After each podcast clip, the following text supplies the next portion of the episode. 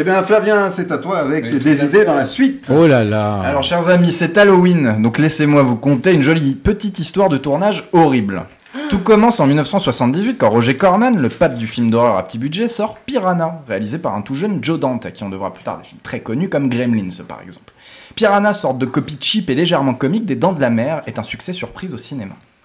Roger Corman n'est pas intéressé par le fait de faire une suite juste pour le pognon, les droits étant cédés à un producteur italien, Ovidio Assonitis, qui décide de couper le budget en deux et engage un technicien des effets spéciaux canadien inconnu à la réalisation.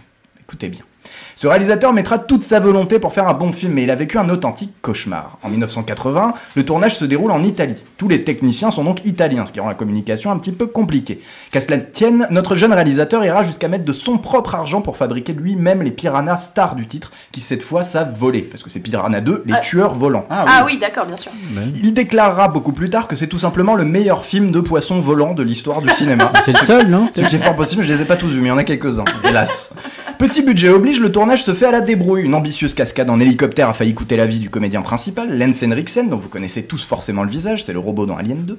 Une morgue servant de décor à une des scènes n'avait pas été vidée, les comédiens Oh. tombant juste avant le mot action sur de véritables cadavres. Ah. Assonitis, le méchant producteur italien, mène la vie dure à l'équipe technique et les tensions s'accroissent jusqu'au moment où, après deux semaines intenses, il vire le réalisateur et se met à le remplacer lui-même.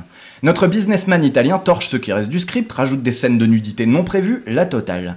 Notre jeune réalisateur ira jusqu'à s'infiltrer dans les studios la nuit pour remonter le film, ni vu ni connu. Il s'est fait griller et nous n'aurons jamais hélas l'occasion de voir le résultat de ce mythique Piranha 2 Director's Cut.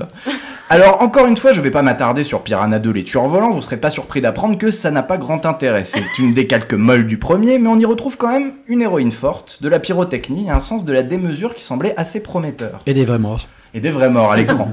Le jeune technicien des effets spéciaux n'aura que peu d'estime pour le résultat final et il essaiera de faire retirer son nom du générique. Mais en vain, étant con- contractuellement obligé. Il faudrait faire un procès et donc il faut un avocat, mais ce jeune homme de 27 ans dormait sur le canapé d'un ami. Alors se lancer dans une aventure judiciaire n'est pas envisageable. Par contre, le tournage s'est tellement mal passé, l'expérience était tellement exténuante physiquement et moralement que le jeune homme est gravement tombé malade. Et un soir de fièvre, il a fait un cauchemar qu'il semble délicieux de raconter à Halloween. Oh Dans ce cauchemar, l'apprenti cinéaste était attaqué par un squelette de métal qui rampait à travers le feu. Parce que oui, certains l'ont déjà compris et d'autres le savaient déjà peut-être autour de la table, mais ce jeune réalisateur se nomme James Cameron. Mais Et, non et le traumatisme de Piranha 2 lui permettra d'enchaîner sur ce qui sera selon lui son vrai premier film, Terminator. Piranha 2 est une suite plutôt ratée, une suite sans trop d'idées, contrairement à Terminator 2, peut-être une des meilleures suites de l'histoire du cinéma, ou Alien 2, que certains ahuris préfèrent au premier.